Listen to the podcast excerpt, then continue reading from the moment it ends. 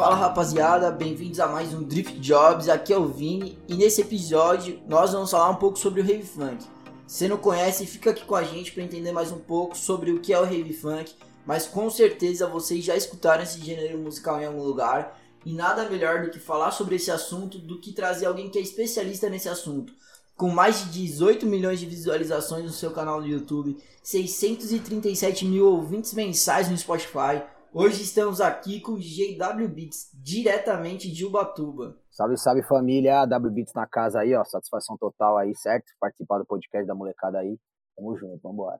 Também estamos aqui com Felipe, que já participou, Felipe Dannyworth. E aí, mano, tudo certo? Cara, satisfação total tá aí de novo. Tamo junto, vamos pra cima. E também com Felipe Minuti. Salve! Então, começar hoje a trocar ideia um pouco sobre o Heavy Funk, né? DJ W Beats aí, um dos maiores DJs de Heavy Funk. Opa, e eu queria que você contasse aí, irmão, pra galera que não te conhece, qual sua. Já falamos um pouquinho, eu já falei no começo, sobre você, mas eu queria que você falasse qual a sua música aí com maiores streams no Spotify aí. Certo. É, bom, vamos lá. Produzo o Funk Rave, né, que é a famosa mistura aí do eletrônico com funk. É, juntamente com pô, grandes nomes aí que a gente tem na cena, GBR, JTzinho, enfim, vários parceiros aí que, inclusive, a música me, me fez é, ser parceiro desses caras, né, que são grandes artistas. E, mano, é que assim, uma das músicas minhas mais que mais tiveram play no Spotify, assim, hoje em dia ela não tá mais no Spotify, né, infelizmente. A gente tomou um, um, strikezinho aí por copyright, é, por não ter autorização do sample e tudo mais. É uma parada meio complicada, mas fazer o que? Aconteceu. Mas foi a rave do Papa, né, que acabou virando meio que um hit nacional aí. Ela chegou a bater 32 milhões no Spotify e ela bateu. Cara, é porque ela tava em canais separados, assim, mas chegou a bater uns 10 milhões no YouTube. E aí depois dela tem a Rave da Medusa, que é uma música que a galera curtiu bastante. Aí tem a Rave da Medusa 2. Isso que eu... E por aí vai, tamo aí. Isso que eu ia falar até, a Rave da Medusa mesmo teve duas versões, né, de tanto sucesso que ela fez. É, exatamente. É, foi a primeira, acho que foi minha primeira música, né, que deu boom.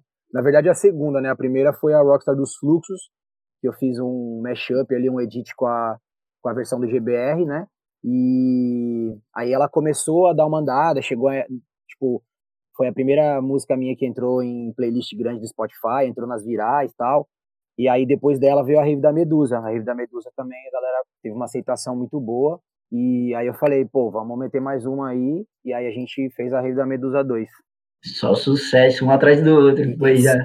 Pô, Graças a Deus. Se Deus quiser, vem a 3 aí, quem sabe, né? Rio da Medusa 3. Ufa, se Deus quiser. E, mano, já nesse começo, você já começou a fazer uns feats. Nessa Rio da Medusa mesmo, você fez o feat com o MC Duarte, com Hollywood, Madan, não fez? Isso, exatamente. É, porque assim, no começo, quando eu comecei a produzir e tal, é, eu não conseguia ter contato com os MCs, tá ligado? É isso aí, tipo, eu acredito que 99% dos DJs no começo passam por isso, tá ligado? Porque é, hoje em dia, acho que já está mais fácil assim, o acesso aos MCs, eles mesmos já estão ligados com essas montagens, né? Porque nada mais é que uma montagem, né? A gente pega, tipo, pega um pedaço de uma música aqui, outro pedaço de outra lá, aí, tipo, pega os vocais tal, vai montando, né? Tipo, então hoje em dia é mais fácil.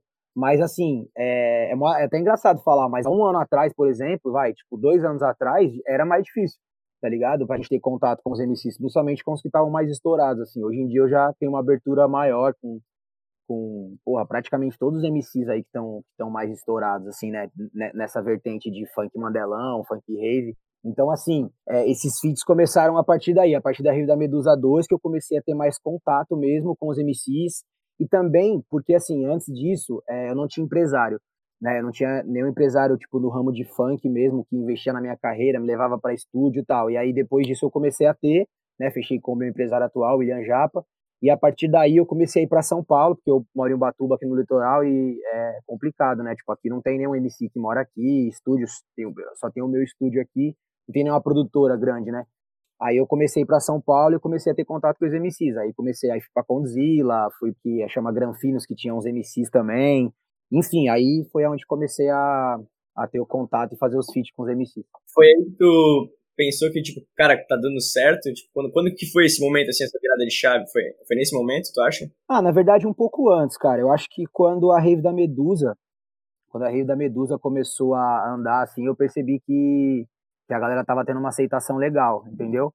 Porque também não é um estilo que, que tipo assim, é, já tinha outras músicas na, nessa pegada, né? Tipo, até antes mesmo da, das músicas do GBR estourar, tinha tipo a, a, pegada do Megatron tal, que já era nessa pegada de funk rave, já tinha umas misturas ali com eletrônico. E só que assim, é, não, tá, não tinha ainda tanta aceitação, principalmente no, no, público universitário tal, como começou a ter, tá ligado? A partir da a partir da Rockstar dos Fluxos, a partir da Rave da Medusa, aí depois veio a do GBR com o Tzinho lá do projeto Rave dos Fluxos.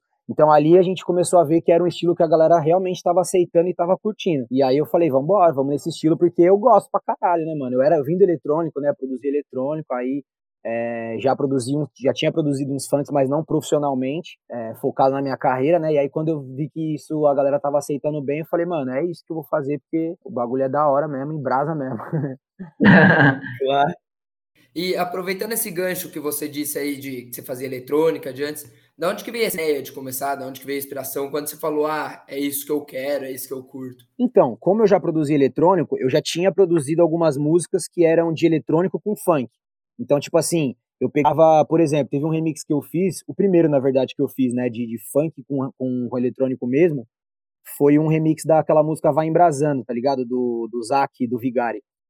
É, tipo assim, a gente começou o remix sem pretensão, só que aí eu lancei uma prévia dele que eu tinha tocado em Curitiba, no Parque Arte lá, que é um clube de eletrônico mó, bem famoso lá. E, mano, a galera pirou quando eu toquei, tipo, o vídeo ficou muito foda.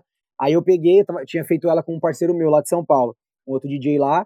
Aí eu peguei e postei no meu Facebook, tá ligado? Na minha página. E, mano, o bagulho viralizou, velho. O bagulho bateu mais de um milhão de, de, visualizações no Facebook, tá ligado? Um milhão e pouco.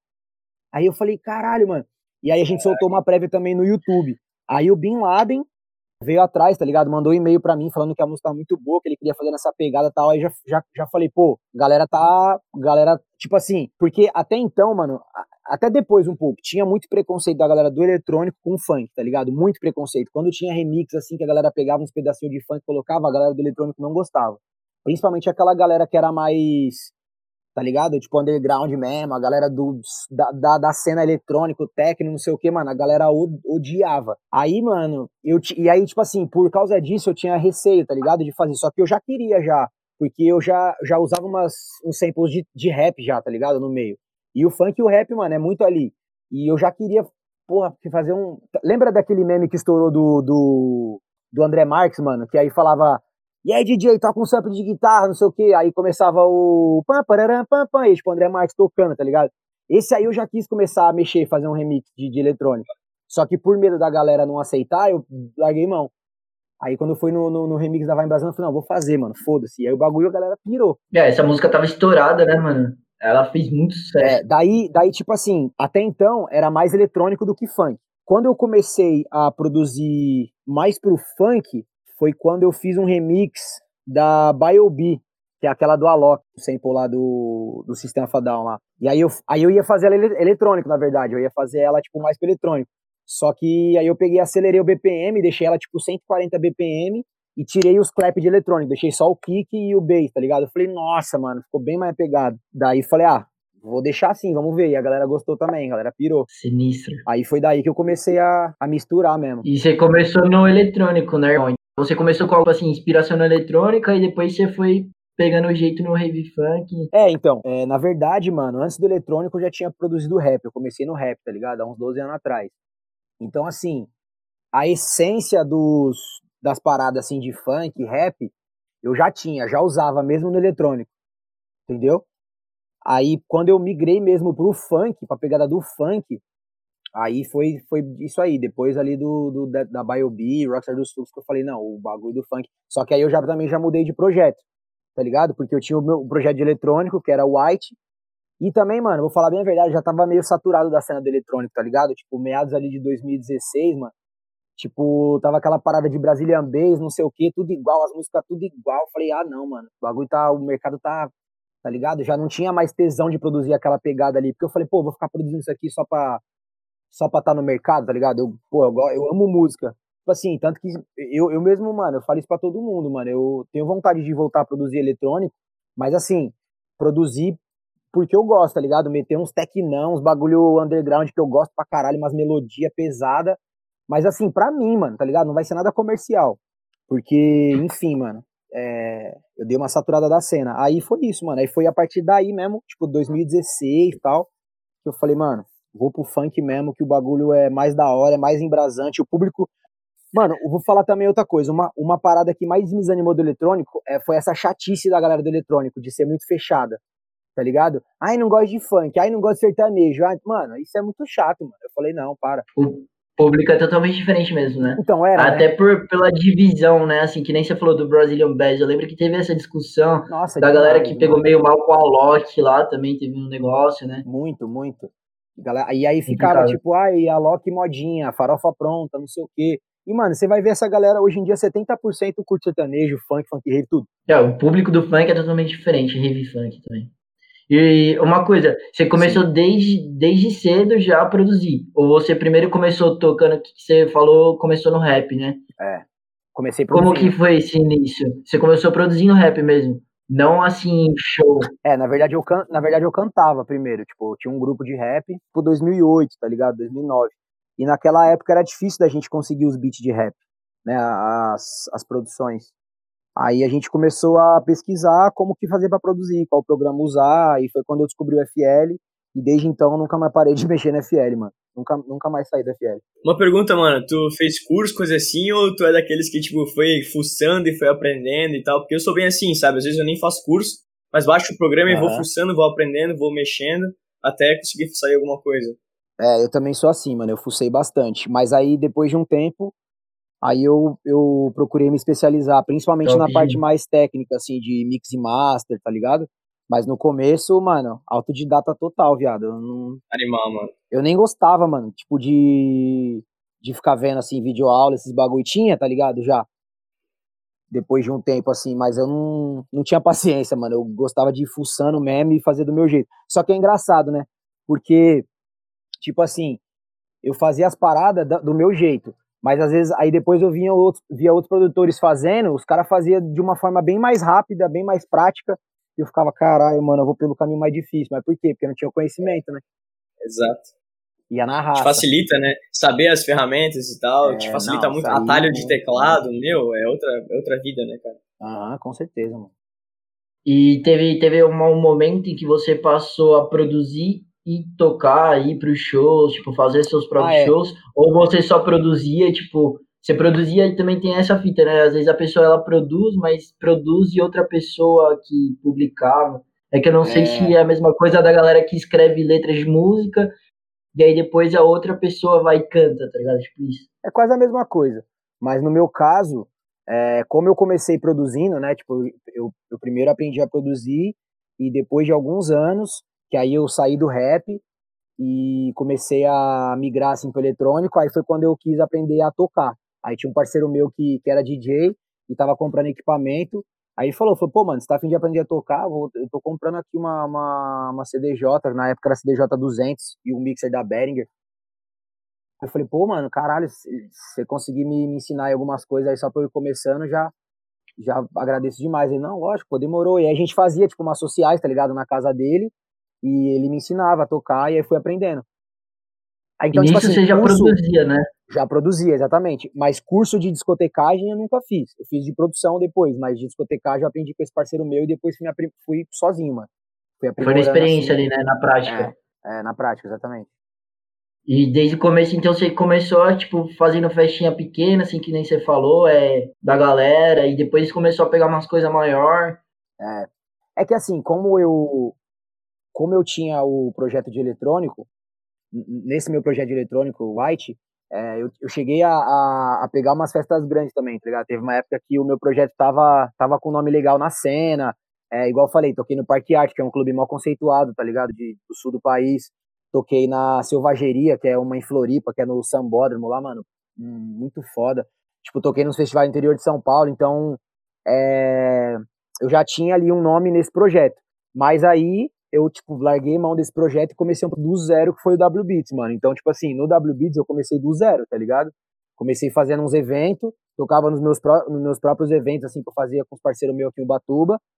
E, na verdade, esse projeto W Beats, a gente começou, mano, é uma história muito louca. A gente começou esse projeto porque W Beats era o nome do meu estúdio, que é esse estúdio aqui, tá ligado? Quando eu voltei a, a morar em Ubatuba e tal.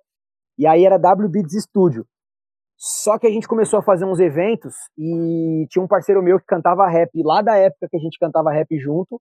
E ele falou, falou, mano, você tá tocando eletrônico ainda? Aí eu falei, falei, ah, mano, tô com meu projeto aí meio parado, mas tô produzindo uns funk, tá ligado? Já produzi uns trap com ele também e tal. Ele falou, mano, tô precisando de um DJ, viado, pra poder fazer meu show solo. O que, que você acha de, de, de ser meu DJ?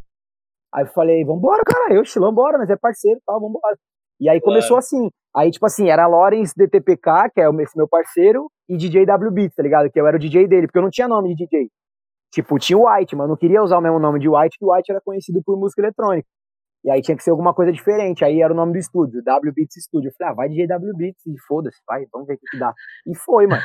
Aí depois disso eu comecei a, a, a, soltar as músicas mais de funk mesmo, porque eu fazia o show com ele, tocava ali para ele o repertório dele, e quando ele acabava, tipo, ele fazia a última música, eu tocava mais uns 20 minutos, e aí eu tocava, tipo, uns trap, trap com funk, tá ligado? WC no beat, é, e aí já me vinha uns funk mais, tipo, uns funk mais pesadão, e a galera, caralho, esse DW Beats aí é da hora, não sei o quê.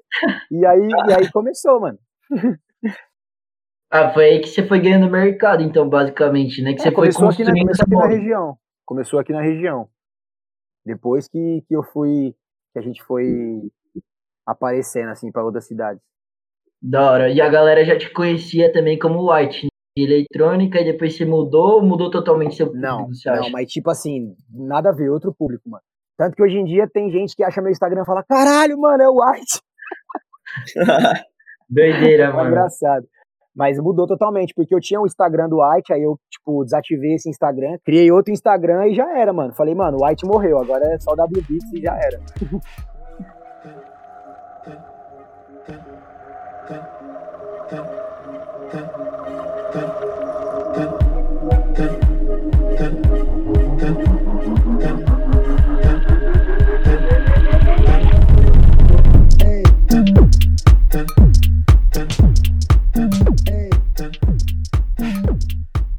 Não, é, é, é, basicamente isso. Tipo, normalmente é mais fácil o cara começar a tocar para depois produzir, porque a galera acaba usando essa desculpa, ah, mas eu não tenho estúdio, não tenho isso, tem aquilo. Mano, na verdade, assim, eu, eu sempre falo pra galera, assim, eu falo o contrário, tá ligado? Até quando eu dava aula de produção musical e de discotecagem, é, que eu cheguei a dar aula um tempo tal, faz, dava curso, eu falava pra galera, falava, mano, é, se você tiver a oportunidade, aprende a produzir primeiro para você produzir suas próprias músicas e aí quando você virar DJ você já vai ser um DJ autoral tá ligado? Você já vai ser um DJ é, produtor. Então isso muda mano, completamente tá ligado? Para você vender seu show para você vender seu nome isso muda completamente.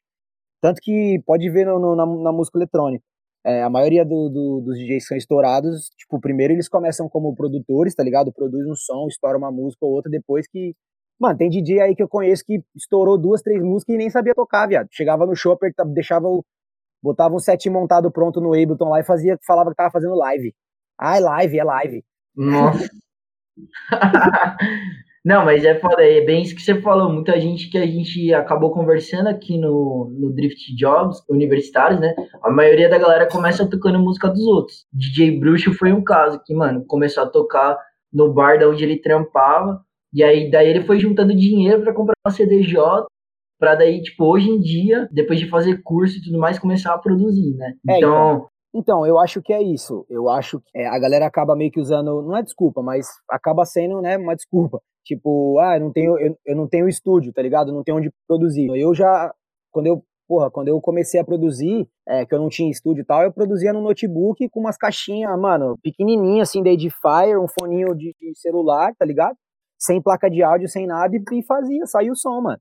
Então, assim, eu, eu acho, na minha visão, tá? No meu ponto de vista, para uma para um DJ estourar mais rápido, eu acho que ele tem que primeiro produzir as próprias músicas e depois focar em ser DJ, porque se você estoura uma, duas, ah, se você estoura uma música já hoje em dia no Brasil, tipo, nessa parada de TikTok, os caralho, você estourar uma música já era, você já consegue fechar uns bailes. Exatamente, você já consegue ver, tipo, que a galera conheça seu nome e daí você soltando mais alguma coisa da hora e pega aquele ritmo, né, de, da galera. Então, e outra, e, e, aí tem essa questão que eu falei de vender o, o, seu show, tá ligado? Se você pega um DJ aí que ele é só DJ, ele não produz, você não consegue é, começar, por exemplo, um, um projeto desse é, com, com um cachê alto. Ó, vou te dar um exemplo, tá? Um moleque que é parceiro meu, Lucas Beat. É, a gente tá até fazendo um som junto ele, ele, é, ele começou como produtor, tá ligado? Ele é DJ, mas, tipo assim, ele estourou a, as músicas e tal. Então, assim, se você for ver, é, agora, por exemplo, que a gente tá na pandemia, beleza, mas acabando a pandemia, tipo, ele já vai tá, ele já vai, tipo, iniciar o projeto dele com um cachê alto. Sim. Você pegou a visão? Porque, tipo assim, ele já tá conhecido, ele já, já ele já fez o, o, já tá fazendo o nome dele como, como artista, tá ligado? Para você ser DJ e, e ser visto como artista, só DJ, sem produzir suas próprias músicas, é muito mais difícil, mano, muito mais difícil. Exatamente. Isso aí não tem nem o que falar, mano. Eu acho que assim, também é muito questão de oportunidade, né? Que nem a maioria da galera que a gente entrevista, que foi DJ universitário, que ainda é, é que começou, tipo, na facu a tocar. Então não foi aquela. Isso, é, na verdade começou igual eu, mano. Tipo, na brincadeira, sem pretensão. Isso. Mas se você vê que é o que você gosta, já foca em, em aprender a produzir.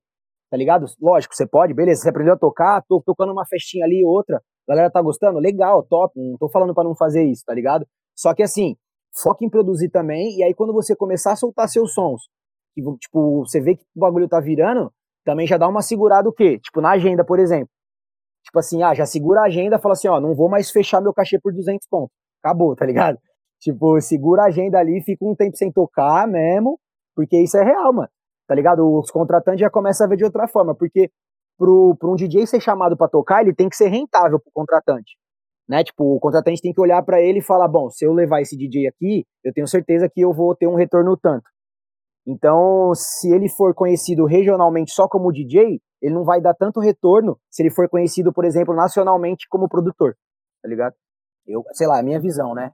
É meu ponto de vista. Sim, sim. Não, mas é que nem você falou, né? É, o Lucas Beach é um exemplo que, cara, estourou, o cara não fez show nenhum, porque ele estourou durante a pandemia, exatamente não teve nenhuma oportunidade de se apresentar, né? Uhum.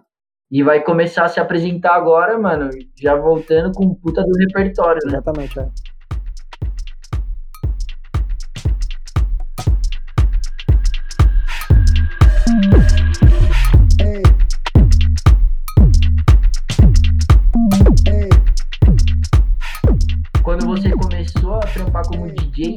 Outro trabalho já então?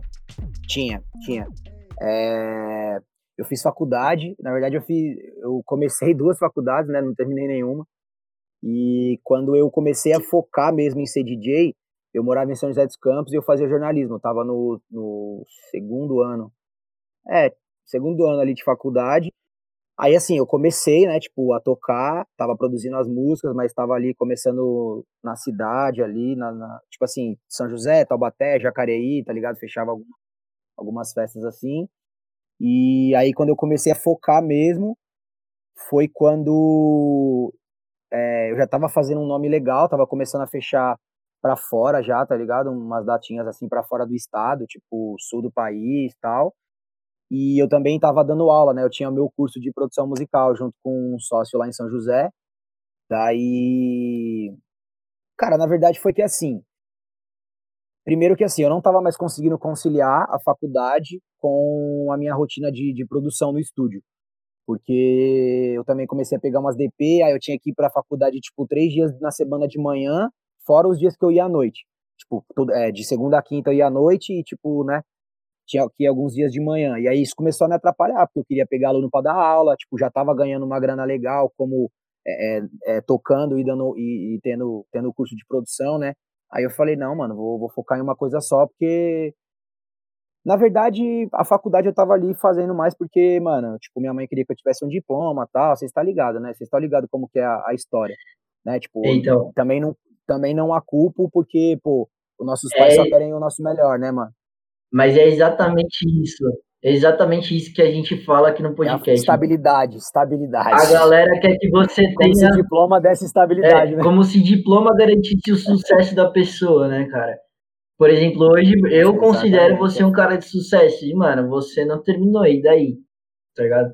E daí pode ir, mano, Garanto que tem muitas pessoas aí que terminam, que tem puta de um diploma de graduação e, mano, é um bosta, tá ligado? E aí depois vai fazer outra coisa. Exatamente, vai fazer uma coisa que às vezes nem precisava. E que ela tem puta de um talento que se ela tivesse focado naquilo. Mas não, a gente tem aquela mentalidade de, poxa, Exato. cara, é, você vai ter uma estabilidade, você vai ter uma segurança se você tiver um diploma no seu colo. É, os nossos pais, mentalidade retrógrada, na verdade, né? É. De pensar que, meu, é, você ser um engenheiro, você ser um médico, um advogado, porra, vai te garantir um, uma grana, uma baita grana, e é isso que é sucesso também. Porque aí você fala qualquer outra profissão, não, mas essa daqui não é como aquela, tá ligado? E uma fita que aí, mano, muita gente não consegue entender é um exemplo que. É, assim, minha isso. mãe, por eu já fala muito disso, ela acompanha até o podcast, tipo, ela entende e valoriza muito muitas profissões que ela inicialmente não valorizava. Mas se eu falar com qualquer outra pessoa da minha família, não consegue entender como um DJ pode ter sucesso, tá ligado? Mano, eu acho que é muito pelaquela questão do cara fazer o que gosta, né, mano? Às vezes o cara faz a faculdade mais por pressão e tal e acaba não fazendo o que gosta. É, e é óbvio é. que ele vai ser um profissional merda, porque é, ele tá é, frustrado, ele não tá fazendo o que ele curte, tá ligado? Agora, tipo, ah, por exemplo, tu duvido que tu não curte fazer música e tal, sabe? Então, pô, é uma parada que tu faz com amor. Cara, tu não vai se importar de ficar até 3 da manhã mixando música, Exatamente. ficar até 5 da manhã fazendo a capa do álbum. Tu não tá nem aí, entendeu? Porque é uma coisa que tu gosta, é o teu sonho. Então, eu acho que é isso que a gente tem que procurar, sabe? Motivação algo que motive a gente pra gente fazer. O WBeat mesmo eu acompanho ele nos stories aí, mano. Às vezes posta foto sem é. tamanho ainda assim, falando, mano, agora chefe, vou dormir. Nossa, quando eu tô. Enquanto às vezes tem gente acordando, o cara tá. Não, lá, quando, eu tô, quando, quando eu tô em São Paulo, mano, é. Que tipo assim, eu tenho meu estúdio aqui eu tenho o meu estúdio lá na Love Funk, né? Que é a, a, a empresa que eu tô é, atualmente, como empresário e tal. E, e aí lá tem horário para usar o estúdio, porque, tipo assim, alguns estúdios são, são compartilhados. O meu, por exemplo, eu compartilho com o DJ Alemar, que é um DJ que produz consciente e tal, parceiraço, gente boa pra caramba. E normalmente, é, o horário Nossa. dele é de dia, tá ligado? Que ele acorda cedo e tal, porque também ele atende muitos clientes de fora, né? Tipo, a galera que vai lá gravar com ele. Então ele fica, tipo, das, das 8 da manhã até as 7 da noite, tá ligado? 7 da noite. E aí, quando eu tô lá, eu vou a partir das 7 e fico até 8 da manhã tá ligado? Então, mano, normalmente eu faço isso, mano. Eu vou pro estúdio 7, 8. Pra mim é até bom, porque os MC também que eu conheço, os moleques é tudo da madruga. Então, mano, eu já vou, fico lá 8 horas, quando dá umas 9 horas, começa a chegar os MC, já leva goró, já nós já fica lá a madrugada inteira no estúdio já. Quando vê, é 6 horas, 7 horas da manhã, a tia da faxina chegou, né? E nós não saiu de lá ainda. Não, e você nem percebe que é um negócio que você faz por gosto, por paixão, que você se entrega Com ali, certeza, mano. Você tá resenhando, assim, tipo, você nem leva a sério como um trabalho Não, ali. então, eu ia mano. falar isso, mano. Tipo, uma, uma, das frases que mais me motivaram a largar a faculdade e, e focar na música e tal é uma que um parceiro meu, o. Mano, não sei se vocês conhecem o Fractal, que tinha um projeto lá, que era o Fractal System, aí ele tinha um projeto com um mano que é o Rocksteady. E a gente era parceiro, tá ligado? Da época do eletrônico lá. E ele falava, falava, mano, é aquele, é aquele ditado chinês, tá ligado? Trabalhe com algo que você ama, que nunca mais precisará trabalhar na vida, tá ligado? Uma parada assim, tipo, então, mano, eu ficava, ficava, mano, é isso, viado. Se eu é, trabalhar, por exemplo, mano, eu fazer jornalismo, tá ligado? Eu ficava, caralho, mano, o que, que eu vou fazer, viado? Eu vou, mano, eu, eu, fiz estágio em assessoria de imprensa, fiz estágio em relações públicas, fiz estágio em uma, em uma TV é, privada, tá ligado? Fiz, tipo, a parte de câmera, fiz edição, fiz, mano, fiz tudo. Eu falei, mano, não consigo me ver fazendo isso aqui pro resto da minha vida, viado. Vou fazer porque só, só pra, tipo, ter estabilidade, que também não é estabilidade, né? É, jornalista é o que menos tem estabilidade no Brasil, né? aí. É só fake news, o cara vai ficar famoso daí. é. Aí eu falei, mano, não, mano, vou fazer o que eu gosto, o que eu amo, que é, é mexer com música, é trabalhar com música, e tipo assim, não importa porque, igual, na época era eletrônico, mas hoje em dia eu já cheguei também à conclusão que, tipo assim, não importa o estilo, viado. Se eu precisar um dia voltar a produzir eletrônico, vou. Se eu precisar produzir sertanejo, eu vou, tá ligado? É, eu quero trabalhar com música, mano. Foda-se o estilo. Eu acho que também quem trabalha com música tem que ter isso aí também, versatilidade, né, mano? É, a música é uma paixão, né, mano? Você ter o ouvido musical, você ter a criatividade ali, é outra coisa, né, mano? Quem gosta, gosta de tudo quanto é, é estilo musical, gênero. E, mano, eu não me considero nenhum Beethoven porque, igual, eu não toco nenhum instrumento, tá ligado? Não sei ler partitura nem nada. Mas, por exemplo, se eu, se eu, escuto uma música, eu consigo pegar o teclado aqui e, tipo assim, achar o tom no teclado, tá ligado? Vou pá, vou, vou, vou ouvindo, vou criando, ou refazer melodia também eu consigo. Então, mano, vambora. O bagulho que é. da hora. Mano, uma pergunta pra ti, velho. Tu falou, tu tava falando dos samples antes ali, né? Como é que tu faz isso? Tu, pega, tu consegue pegar uma música e, tipo, destrinchar ela inteira, assim? Tipo, reconstruir ela inteira? Então, mano, isso aí vem muito do rap, né? No rap a galera sampleia demais, mano. O rap é o berço do sampler, Sim. né? Tipo, a galera fala que o. A galera que produz rap, produz beat de rap e tal, é sampler, tá ligado? Que os caras pegam é, uma música. Mano, vou dar um exemplo na época do Cone Crew Diretoria, tá ligado? O Papatinho. Mano, o Papatinho pra mim é um dos melhores produtores do Brasil, viado. O cara é muito brabo. Ele pegava. Mano, ele conseguia. Sim. Igual aquela música, aquela do, do Cone Crew. Caralho, acho que é Chama os Moleque. Que tem um samplezinho que, mano, é um sample de um jazz, tá ligado? Que eu só fui descobrir. Aquele saxofone? É, o pam, pam, pam, pam, Claro. Pam, é. E, e, aí eu falei, caralho, filho da puta, mano. Depois que eu fui descobrir, tá ligado? Da onde que era o sample. Depois teve uma outra também que eles usaram, aquela da a Feeling Good. A Feeling Good, lembra da Feeling Good? Aquela. Tá ligado? Que é um jazz também. E ele também usou essa aí num som. Só que, mano, ele Nossa, sampleava o bagulho de um jeito que Puta, o Pedro Loto também faz isso muito bem também, que é do da Massaclan. Mano, o Pedro Loto também é cabuloso. Então, isso aí vem do rap, tá ligado? Eu já Sim. gostava de samplear desde o rap. Fazia uns boom bap e pegava, pegava uns samplezinhos de jazz, de, de blues, e aí eu ia picotando e descaracterizando e fazendo, fazia o beat em cima dá uma identidade a mais, eu acho, né, cara? Eu acho que é isso que diferencia um artista do outro, assim, tipo, a questão de tu conseguir colocar a tua identidade dentro da música, né? Passar uma energia com a música. Acho que é isso que acaba transmitindo pro público. E aí o público se identifica, acaba gostando da hum, música e escuta exatamente. o dia todo e tal. Você, tipo assim, você pega uma música que é de um jeito e transforma ela em outro, tá ligado? Você faz, tipo, uma nova versão daquela música. Por isso que é o remix, né? É, fica uma música totalmente diferente às vezes, né? E, tipo, atualmente a gente vê, né, que muita gente fazendo isso, tá ligado?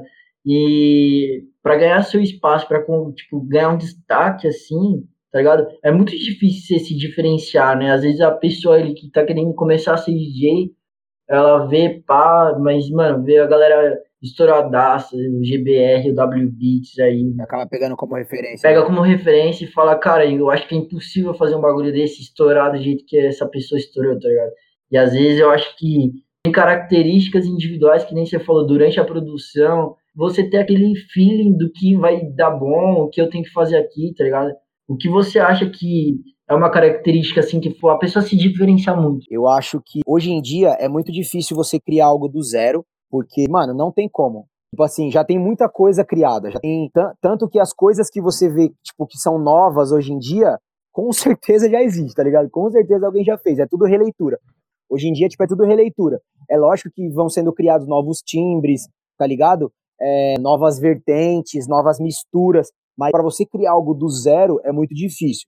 Então, assim, o que, que eu sempre falo pra galera, e é uma coisa que eu uso para mim também.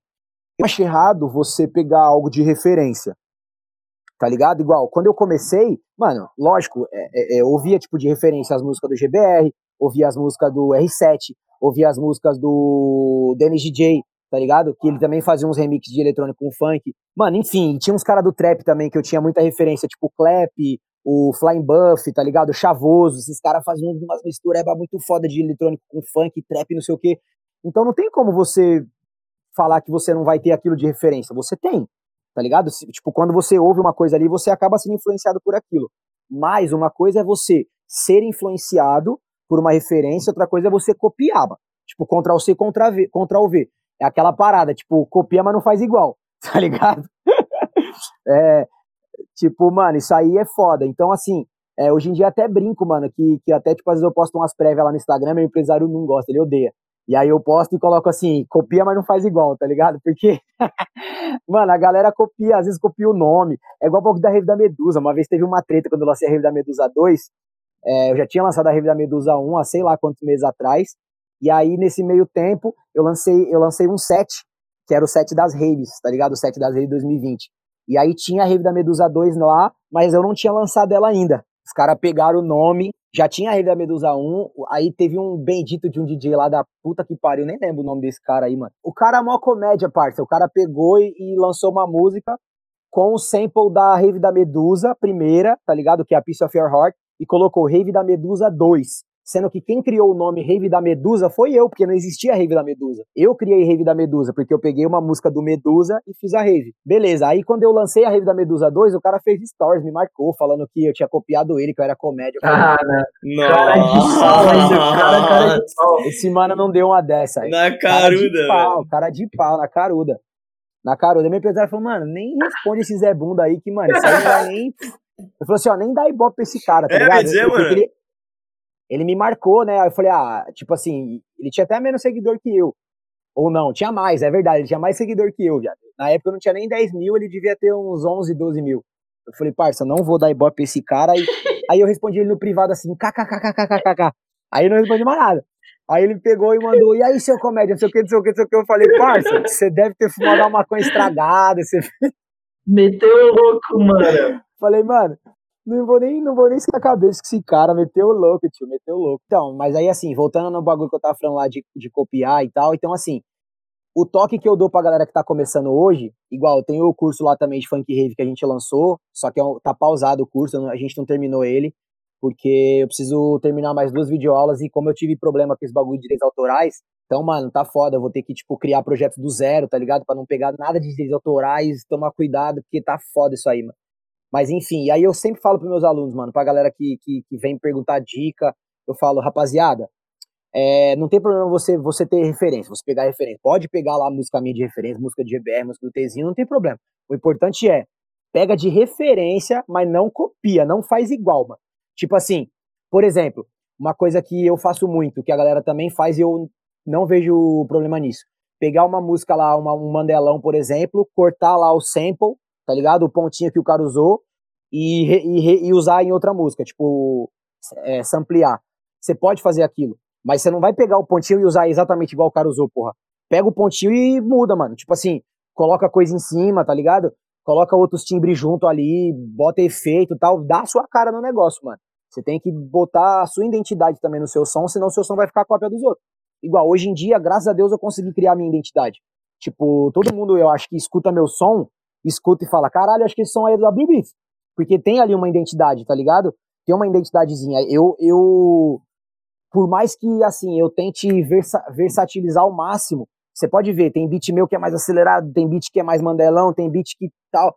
Eu tento mudar, só que sempre colocando ali a minha, minha cara. Eu acho que é isso, mano. Você tem que ter a sua própria. Você tem que tentar achar, achar a sua própria identidade aqueles são que você fala, porra, mano, gostei de fazer, a galera gostou também, vou ficar aqui, é isso aqui que eu vou fazer. E não ficar, tipo, copiando os outros, ficar, ah, será que, ah, deu, tipo assim, ah, se deu bom para ele, vai dar bom para mim também. Não é assim, não é assim que funciona. Não, exatamente, você tem que ter, tipo, você tem que achar, você falou muito bem, mano, você tem que achar a sua essência, tá ligado? Construir sua imagem pra galera que tá te escutando, né? Senão, pá, o pessoal pega ali não sabe nem que é só música, confunde com várias outras pessoas, e é exatamente isso, porque, mano, às vezes você deixa tão tua marca em cada música que você produz, que, mano, muitas vezes, às vezes uma remixagem de uma música fica mais famosa que a própria música, né?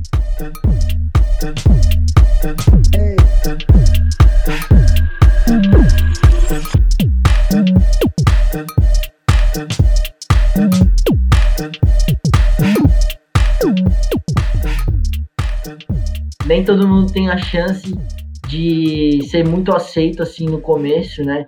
Como a gente sabe, a gente já falou aqui, não é fácil se destacar, não é fácil criar uma carreira longa. A trajetória, a caminhada é muito longa se você vai seguir isso como profissão, né, mano? Porque ninguém faz isso por 10 anos e acaba. E às vezes muito ingrato, às vezes você dá um sucesso aí por um tempo, às vezes você não consegue manter, que foi um bagulho que a gente tava até conversando antes, né, Davi? Que, mano, é complicado, tipo, às vezes você faz uma música, você história. Mas aí você fica mal cota sem conseguir fazer uma outra que história é, às vezes tem primeira, isso. entendeu? É, às vezes tem isso. Mano, eu acho que assim, é... eu acho que é uma variável muito grande, tá ligado? São muitos fatores para você, tipo, tentar chegar numa fórmula, ah, se uma estourou, as outras vão estourar também. Igual a galera, a galera outro dia trombei um parceiro meu que ele falou, né, tá, a gente tava comentando essa parada da rave do Papa ter caído e tal. Aí ele falou: "Não, logo logo você consegue lançar outra aí que estoura também, porque agora você já sabe a fórmula. Estourou uma, você já sabe a fórmula". Falei: "Se Deus quiser", mas tipo assim, não é bem assim, tá ligado? Não tem como é, você falar: "Ah, tem a fórmula", tal. Eu acho que é assim, mano, uma coisa que eu aprendi principalmente com o funk é que se você quer realmente estourar, tá ligado? E se consagrar, uma coisa que você tem que ter é constância. Porque o funk, no, o funk, mano, ele é muito reciclável, tá ligado? Então, tipo assim, é papo de 15 dias, já era. Se sua música, tipo assim, você não lançar outra que vai estourar também, já era. Tipo, aquela música ali que estourou, depois de uns 15, 20 dias ali, já não vai estar tá mais, entendeu? Já vem outra que já vai estourar mais que ela. Porque a galera acaba enjoando. Porque todo dia, todo dia tem lançamento de vários DJs, MCs, várias versões de música tal. E também tem outra, né? Às vezes uma música estoura depois de um tempo. Às vezes você nem esperava. Agora com o TikTok tá acontecendo muito isso. Tem várias músicas antigas que já tava morta, enterrada, e aí agora com o TikTok tá ressurgindo. Então, é, eu acho que uma coisa que ajuda a ter mais chance de estourar uma música é constância, tá ligado? É você tá sempre produzindo e lançando músicas, tipo, uma atrás da outra, para você conseguir ter mais chance de estourar, né? Isso aí é meio que, tipo, é matemática, tá ligado? Se você lança mais músicas, tem mais chance de estourar. Só que também, uma outra coisa que, que uma outra variável que tem, por exemplo, é a questão, hoje em dia também não é só a música que vale, né, rapaziada? Tem muitas coisas envolvidas. Às vezes a música é boa, mas se a música tem um clipe foda também vale. Às vezes a música não é tão boa, mas o artista lança um clipe foda e acaba prendendo a, a galera ali naquele som. É, tem a questão do marketing também, que eu acho que isso conta muito, tá ligado? Planejamento, a imagem do artista. Então, mano, são muitas variáveis para você conseguir criar uma, um hit, tá ligado? Um, um, artista, sei lá. Eu acho, eu acho. Eu acho que o problema, cara, é que quando o cara solta a primeira música, ele fez com a intenção de, pô, realmente que ele gostava do negócio ali e tal, e ele foi fazendo é, a música, foi tendo um feeling. E daí depois que ele viu o primeiro estourou, ele tenta fazer alguma coisa que de repente vai estourar também, e às vezes acaba se perdendo. Eu acho que às vezes pode ser alguma coisa assim também, né? O cara tenta fazer um negócio pra estourar, daí não vai dar certo, né? Porque daí o cara tenta fazer um negócio comercial e tal. É, muitas vezes a música em si não foi tão demorada, tá é, Às vezes a música foi produzida até rápido tal. Às vezes os MC chegou ali, pá, gravou, papum, o cara tava com o beat pronto, depois mixou, masterizou, acabou. Mas ali o que tem por trás, tipo, marketing, clipe, tá ligado? Toda. Tudo isso, mano. E tem muita gente que não vê isso também, né, cara? A galera olha a música pronta lá e tal, mas não nem imagina o esforço que teve por trás daquilo, né? O trabalho duro que foi, o planejamento todo. Então é uma coisa que acho que demanda muito tempo né, das pessoas, mas a galera ouvindo ali no final acaba nem percebendo isso.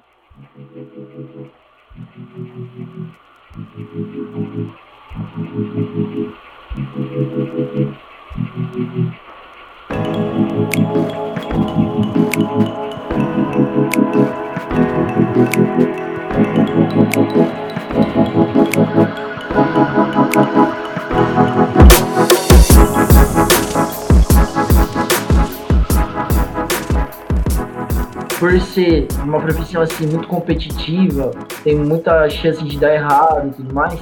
Eu queria saber como foi o começo ali, se todo mundo abraçou a ideia, sua família, tá ligado? A galera mais perto, seus amigos, como foi? Nem fudendo. Né, eu ia dizer isso. tá ligado? Ah, vou ser DJ. É, vai passar fome. né? Você é louco. O dia que eu vi, dia que eu virei pra minha mãe e falei, mãe, vou trancar a faculdade de novo, mais uma vez, e, não, mano, vou viver de música, o que eu quero é ser DJ, produtor e tal, e é isso. Desculpa, mas não tem mais como eu postergar isso e tal. Ah, mano, ficou tristona, tá ligado? Quis trocar ideia comigo, falou, filho, você tem certeza, tal, pô, você não sabe, tem que ter um plano B, não sei. E tipo assim, ela não tá errada, tá ligado, mano? Pô, é minha mãe, é, igual, você pai agora, minha mulher tá grávida, e eu tenho certeza que, mano, é, quando você... Mano é, valeu. Quando você virar pai, você também tem essa cabeça, preocupação, tá ligado? É normal. Mas assim, é... ela demorou um tempo, assim como a minha família, demoraram um tempo pra, pra aceitar, tá ligado? Pra falar, não, realmente esse é o trabalho dele e tal. E, mano, não adianta, velho. É, é foda falar isso, mas, tipo assim, não tem como você falar. É, mas, assim, só a, a família mesmo ela só vai aceitar mesmo, infelizmente, quando eles começam a ver a questão financeira, tá ligado? Porque, porque mano, é meio óbvio também. Você pensa, ah, meu tio é advogado, o outro tio é não sei o quê. Aí o filho dele é engenheiro, o outro é não sei o quê. Tá ligado? Eles têm, eles têm, estão ganhando seu dinheiro lá, já tem família, não sei o quê, não sei o quê. Então, assim, se eu não tivesse mostrando para minha família que eu também posso ser, tá ligado? Um adulto responsável, ter, ter, ter a minha vida, tipo, pagar minhas contas, tá ligado? Ser um pai de família com a minha profissão sendo DJ, é, eles não vão acreditar, entendeu? Tipo, que isso pode ser profissão, porque porque é isso, mano, porque infelizmente pra família só é profissão quando claro. quando tem remuneração. Eu acho que é muito aquela questão de tipo, eu quando tu é pai, né, quando tu é mãe, tu tem muito aquela questão de senso de proteção, né? Tu não quer que teu filho passe fome, tu não quer que teu filho não tenha dinheiro, que ele não possa se sustentar, que ele não seja individual Exatamente. e tal. Então acho que é muito por esse lado que eles olham, né? E, cara, tem uma frase que eu gosto muito, muito, muito, que se alinha com o que tu falou, é. que é basicamente assim, louco sem resultado é louco, e louco com resultado é gênio. É né? gênio. Normalmente Exato. a galera quer sair da caixa, quer fazer as coisas, mas, cara, se tu não tiver resultado, tu é simplesmente mais um que tentou ali e falhou, né? Acho que uma coisa muito, muito, muito comum no Brasil é jogador de futebol, por exemplo, né?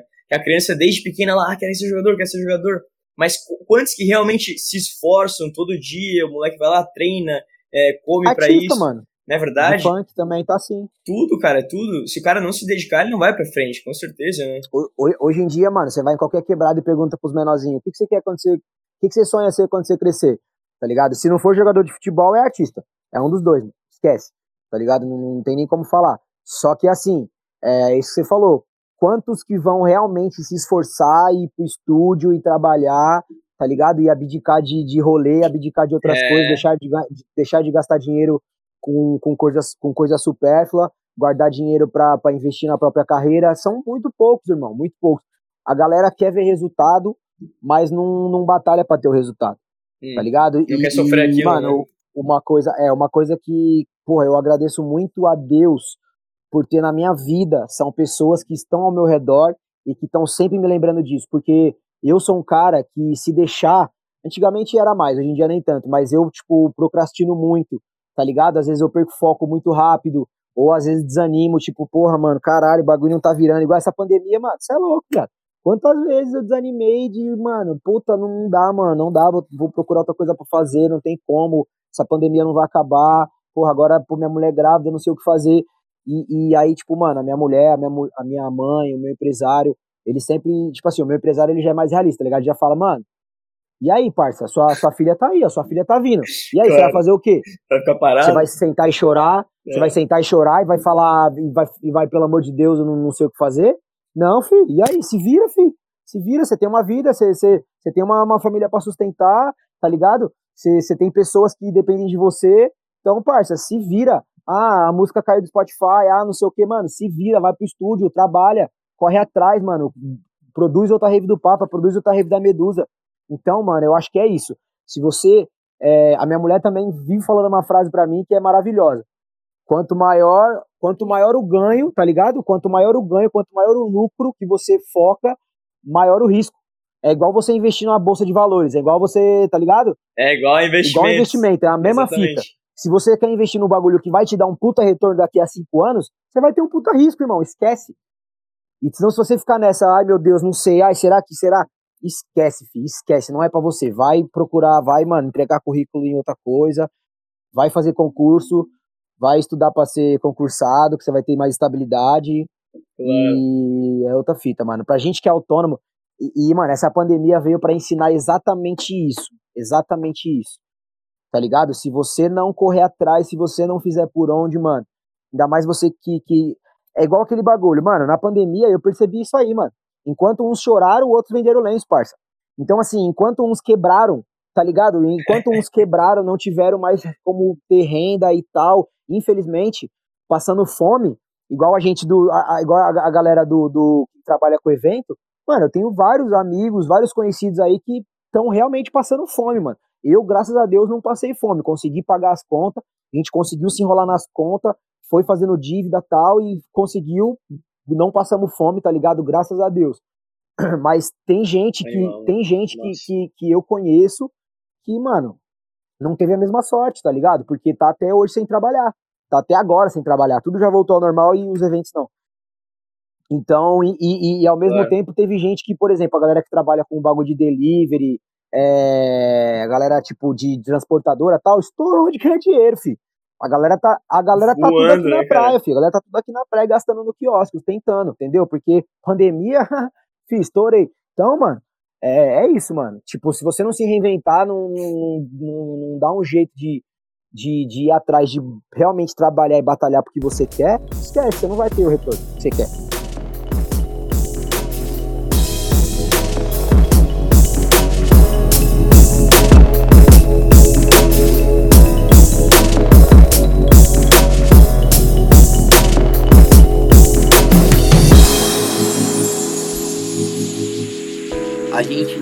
Falou muito agora sobre essa mistificação aí que a profissão tem por trás. É muito difícil você é, conseguir se destacar, conseguir é, ganhar sua credibilidade no meio onde você tá. Entretanto, é uma profissão que muitas pessoas que conseguiram destaque se desenvolveram e hoje tem um baita de um sucesso por trás aí e que isso foi só porque as, a pessoa teve muito, muita determinação e uma hora ou outra aí se encaixou, é, teve uma coisa que estourou, hoje em dia é uma pessoa de muito sucesso, independente de ter ou não cursado uma graduação, ou ter cursado uma graduação e parado, cara, é tudo depende de você, exatamente isso, não é, W?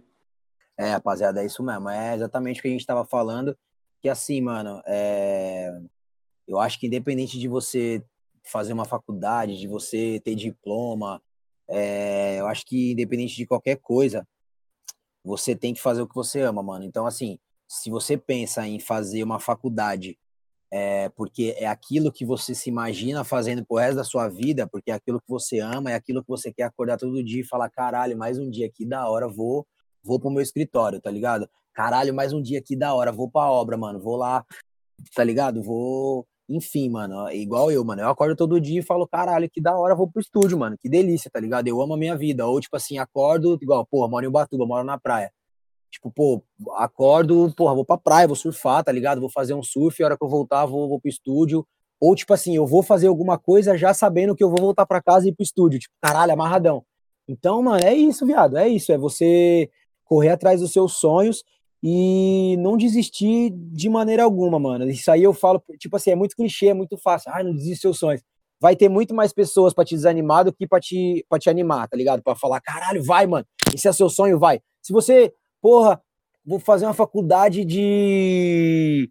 Mano, oceanografia, tá ligado? Vai ter nego que vai falar, que bosta, mano. Você vai trabalhar do quê, mano? Você, sei o quê. Ah, vou, vou fazer uma faculdade de medicina. Ah, que legal, nossa top, você vai, vai ser médico aí, mas e aí, você tá fazendo por amor, porque você quer salvar as pessoas ou por dinheiro, tá ligado? Ah, vou fazer, vou ser advogado, meu sonho é ser advogado, ô, oh, da hora, mas e aí, você vai defender bandido, ou, tá ligado? Então, mano, sempre, sempre, sempre alguém vai, vai chegar e vai criticar e vai, tipo, duvidar do seu sonho, vai falar assim, você não é capaz de fazer isso aí, esquece que você não, isso aí não é pra você. E, mano, você tem que pegar esse, esse tipo de informação e canalizar no seu sonho e falar, mano, ah é? Então, peraí, tá ligado? E mostrar. E, tipo, mano, isso aí é uma coisa que eu aprendi de, tipo, provar para as pessoas que elas estavam erradas, mano. Eu adoro fazer isso, mano. Tipo, a galera fala, ah, não sei o que, você, ah, você vai ser DJ, ah, você vai não sei o que, mano, olha aí, ó, você vai, você vai ser pai, ó, e aí, pandemia, aí, aí, você vai fazer o que da sua vida? E se tiver pandemia para sempre, você não for mais DJ? Ué, mano, vou, vou fazer outra coisa, cara, vou me reinventar, vou viver de, de, de, de royalties, não sei, mano, tá ligado? Mas uma coisa é eu correr atrás do meu sonho, daquilo que eu quero. Não é porque, não é porque tipo, vou passar uma puta dificuldade que eu vou desistir do meu sonho e vou fazer outra coisa só por causa do dinheiro, só porque, mano, existem N situações, existem N variáveis, e se você quiser mesmo, se você realmente tiver convicto que é aquilo que você quer, mano, você vai passar por tudo que você tiver que passar, irmão, e vai continuar. Esquece. Isso aí é esquece, esquece, esquece. É. Corre atrás do sonho, mano. Corre atrás do sonho do que você quer pra sua vida, do que você quer ser feliz e já era, mano. Já era, vambora, marcha. É isso mesmo, irmão. É um papo que, querendo ou não, até arrepia, porque parece clichê falar sobre isso, mas só quando é na sua própria pele. Quando a galera tá tudo contra e você chega e prova o contrário. Porque no começo, quando você não tem retorno financeiro da hora, é fácil todo mundo te colocar para baixo, todo mundo desmotivar, não querer colar com você. Mas aí, quando você começa a ter um retorno, ganhar visibilidade, aí a profissão de DJ é reconhecida, é. aí ser DJ é da hora, aí todo mundo quer é, colar com ditado, você, né? dar moral. É aquele ditado, é, quando o filho é feio, ninguém quer ser o pai, mas quando o filho é bonito, aparece 500 pai. Então, então é isso, mano. Enquanto, Enquanto você é feio, enquanto você é um Zé Ninguém, mano, ninguém quer, ninguém quer. Tá, beleza. Ah, e aí, DJ, tá bom, tá ligado? Antigamente era assim, mano. Os caras chegavam, tipo, falava, pô, mano, tô começando um projeto novo aí tal, não sei o quê. Vi que você tem um projeto aí do, da sua festa, vamos fazer um esquema aí, ah, não sei o quê, tá bom, mano. Ah, você vai vir da onde? Pô, vou de Ubatuba tal. Não, demorou, mano. Paga sua gasolina aí, chega aí, mostra seu som aí e tal. Não, demorou. Então, tipo, depois de um tempo, tá ligado? Que eu já tava ali com o nomezinho e tal, aí caras que eu tinha, tipo, contratantes que eu tinha tocado por 200 conto, 150 conto, me procuraram e tal, e aí, mano, vamos, ô, e aí, mano, lembra aquela data lá, achei trocar ideia, mano, vamos aí, não sei o quê, pô, mano, então, agora já tem, tem que falar com o meu empresário e tal, não sei o quê, ixi, caralho, estourou, tá estrelão aí, não sei o quê, ah, mas aí, quando você consegue fazer o cachê pra nós? Mano, tem que ser com o meu empresário, irmão, é, é, é bagulho é contrato tal, nós é parceiro, mas, mano, é outra fita agora, tal. O cara, não, demorou isso mesmo. Aí chega lá, chama, chega no empresário, o empresário dá o cachê e tal, aí volta de mim. Caralho, viado, porra, já tá com. Você é louco, quer cobrar três pau de cachê, não sei o que, não sei o que, você é louco. Mano, e aí é assim por diante, mano. E aí hoje em dia, tipo, esse mesmo cara que falou isso, tipo, foi cotar com o meu empresário hoje em dia e o cachê já tava o triplo e ele falou, tá bom, mano, demorou ano que vem e tal. Não rolou porque teve a pandemia, tá ligado? Mas. então, tipo assim, mano, é é isso, viado, é isso. Foca, foca em pegar tudo, todas as críticas é, destrutivas que você receber e construir o seu sucesso. Acabou, mano. É Entendi demais, irmão. Nossa, mano. Oh, muito obrigado pela sua presença. Queria só agradecer. É aí nóis, rapaziada. Forte abraço. Por tudo, pelo tempo aí que você dedicou com a gente aí, deu um apoio pro nosso projeto aí. Tamo no começo. Se Deus quiser, vamos levar isso à frente. Espero um dia poder estar tá Mano, presencialmente quiser, aí com você. Logo, logo nós vai, é, logo, logo nós vai gravar um bagulho presencial, vocês vão Pô, ver. Se Deus quiser, e se Deus quiser também, as festas voltem em breve aí. Você colhe aqui pra Lorena, certeza, colhe é, pra São Paulo. Fera demais. Irmão, obrigado de novo. Se quiser deixar aí seu arroba pra quem tá escutando a gente, quiser te seguir lá no Instagram, acompanhar Com você. Com certeza, rapaziada. Então, lá no Instagram, nas redes sociais, no Twitter e tal. No Twitter não tô mexendo muito, mas vou voltar a mexer. É, mas é arroba tá ligado? DJWBeats com Z. E, mano, YouTube também, quem quiser pesquisar lá meus sons, DJ W, tracinho Beats, tá ligado? Beats tem meu canal, mas se digitar Beats já, já aparece. Spotify também, Beats. É, tem o meu perfil, segue lá no Spotify também, rapaziada, porque quando vocês seguem no Spotify e, e chega é, é, a gente lança música nova, chega notificação para vocês no e-mail e tal, então vocês vão saber quando tiver música nova. Então segue lá. E é isso. Forte abraço, rapaziada. Tamo junto. Só agradece mesmo. É, foi legal pra caramba esse papo aí. Espero que a galera goste desse papo. Foi um papo longo, né, mano? Vai ser um podcast longo, mas eu acho que é, essa parada de podcast tá pegando aí, mano. Quando a galera quiser, sei lá, tiver lavando, limpando a casa, fazendo qualquer coisa de ficar ouvindo, mano, ouve aí que foi uma resenha da hora. Com certeza, só vai ser coisa boa, só vai agregar, inclusive para quem aí às vezes quer seguir a profissão e tudo mais, mas sim, mesmo sim, pra mano. quem não quer, tá ligado? É. Quem quer te conhecer, mano. Ô, o bagulho é outra fita, é uma caminhada é, muito mano, longa de você. A galera não sabe que, que a gente já tá na cena já há um tempo, né? Tipo, na cena da música, no caso. Mas tamo aí, filho. Vou, vou fa... Exato, é, a galera não sabe o que tem por trás, aqui, né? Ó, sabadão, daqui dois dias. Então, o tiozinho já tá, já tá quase... E logo mais papai, papai né, exatamente, véio? mano. Logo mais papai, é irmão. É nóis, Parabéns, mano. mano. de verdade. É louco, Só agradece aí, e... de coração, todo mundo. A galera sempre manda mensagem aí, energia positiva, mano. Tamo junto. Da hora. Logo, logo vem a. Fechou, então. Fechou? É isso, família. Tamo junto mais uma vez aí. Galera, começamos lá o Instagram do projeto e do podcast. Pode seguir, segue lá o arroba DJWBeats. Segue eu lá também, arroba Vini, com dois dias no segundo IPBS.